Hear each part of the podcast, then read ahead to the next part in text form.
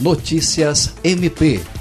O Ministério Público do Estado do Acre realizou, na última segunda-feira, 20 de janeiro, direcionada a policiais do 7 Batalhão da Polícia Militar do município de Tarauacá, com o objetivo de orientá-los diante da nova lei de abuso de autoridade. A promotora de justiça Manuela Canuto de Santana Farrá ministrou a palestra, que teve como foco as implicações da Lei 13.869-2019 na atividade policial. Os integrantes do 7 Batalhão da Polícia Militar atuam diretamente no trabalho ostensivo do município.